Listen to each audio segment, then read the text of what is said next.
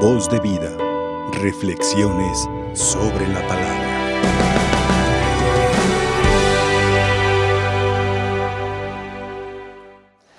Queridos hermanos, hoy el Evangelio nos habla de un, de un encuentro de esperanza. El viñador, ¿verdad? Va a hacer, a buscar los higos a esta higuera y por más de tres años no ha encontrado ningún fruto.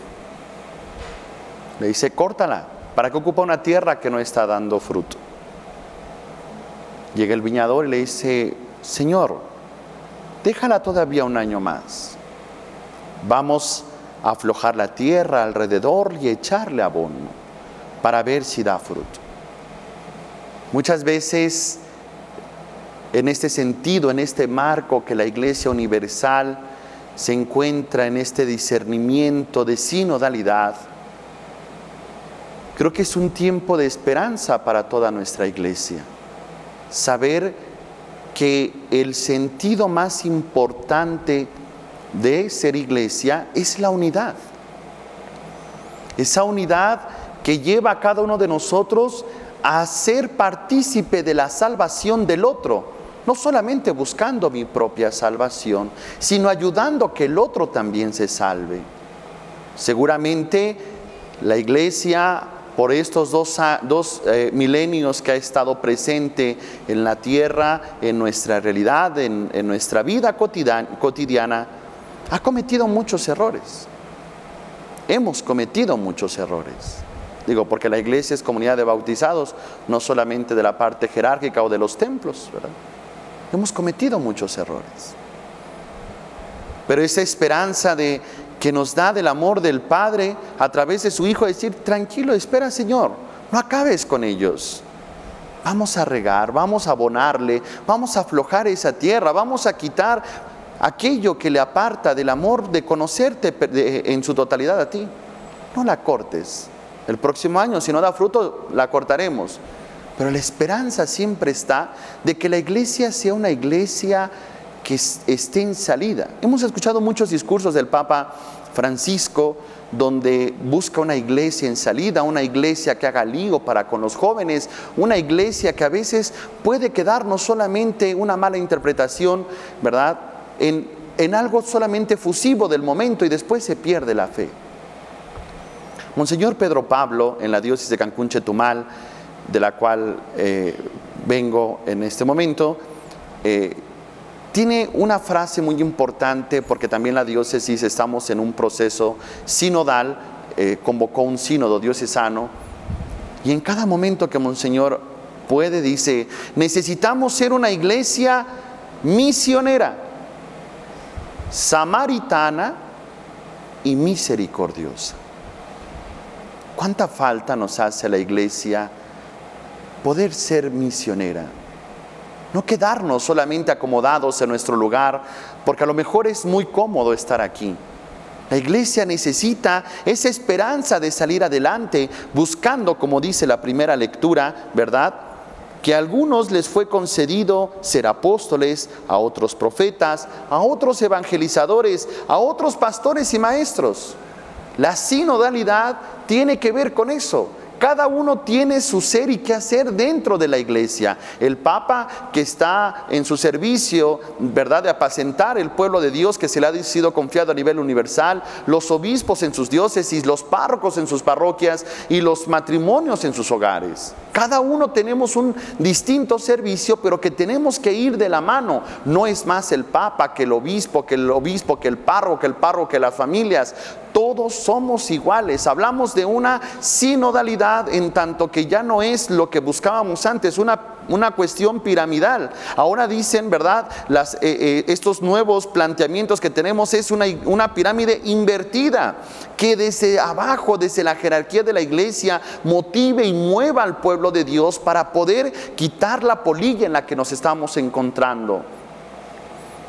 A veces pensamos que somos buenos, a veces pensamos que, estamos, que somos merecedores del reino de Dios. Y sí, así lo es. Cristo ha venido a dar la vida por nosotros, pero tenemos que esforzarnos a tratar de ser esa iglesia en salida, esa iglesia que realmente sea creíble, una iglesia que viva en la esperanza del amor misericordioso de Dios, una iglesia que realmente se entregue, que viva, que tenga esa esperanza.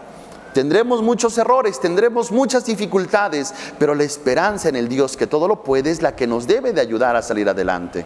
Y esto pasa también para con los jóvenes, ¿verdad? Les compartimos siempre que son la esperanza de, de nuestra humanidad, de nuestra misma fe, pero les cortamos las alas, ¿verdad? No creemos muchas veces en ellos. Tenemos que empezar a formar, a crecer, a abonar, ¿verdad? A quitar esa tierra que a lo mejor está apretando las raíces y no puede respirar, a moverla en el amor de Cristo. Tenemos que tener más esa esperanza, queridos hermanos.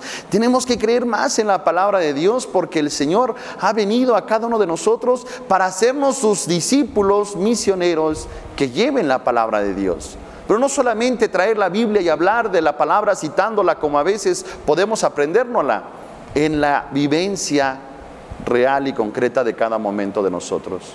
En el día al día, en la familia, en el hogar, en donde estamos, en la escuela, en el trabajo, donde nos encontremos, donde el Señor nos ha llamado a dar el servicio, allí tenemos que dar, porque dice, y esto para capacitar a los fieles, a fin de que desempeñando debidamente su tarea, construyan el cuerpo de Cristo. No hay una finalidad más que buscar la gloria de Dios. No hay una finalidad más de Cristo haber dado su vida en la cruz que no sea el anuncio del amor de Dios para cada uno de, de nosotros, buscando nuestra salvación. Hoy que celebramos la memoria de San Juan Pablo II, un hombre que se dedicó en su vida a manifestar su amor por la Eucaristía, su amor por María, nosotros somos una tierra bendecida, ¿verdad? Por sus eh, cinco visitas que hizo a nuestro país y una de ellas a Nuestra Señora de Zapopan, ¿verdad? que estuvo en nuestra tierra, que estuvo aquí para mostrarnos el amor tan grande de María que tiene para con nosotros, para acercarnos a su Hijo Jesucristo. Y no conforme con eso, las jornadas de la, de la, juventud, ¿verdad? Impulsando a los jóvenes. Decir, puede ser que todo esté complicado, Puede ser que todo esté tirado a la basura, pero Dios siempre puede más. Dios siempre es el que tiene la última palabra y con Él todo, sin Él nada. Que San Juan Pablo II nos ayuda a tener esa fe inquebrantable, esa fuerza para afrontar las dificultades de la iglesia desde la oración, desde el testimonio, desde la cercanía. Señor, permíteme abonarla. Y si no da frutos, el próximo año la cortamos. Que nuestros frutos sean el amor, la oración y el servicio, queridos hermanos.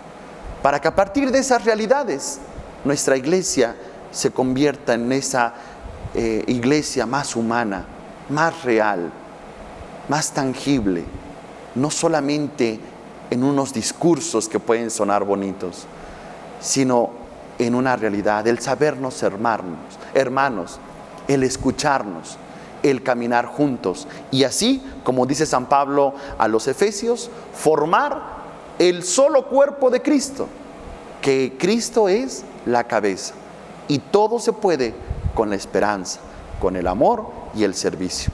Que así sea, queridos hermanos. Que así sea. Voz de vida. Reflexiones sobre la palabra.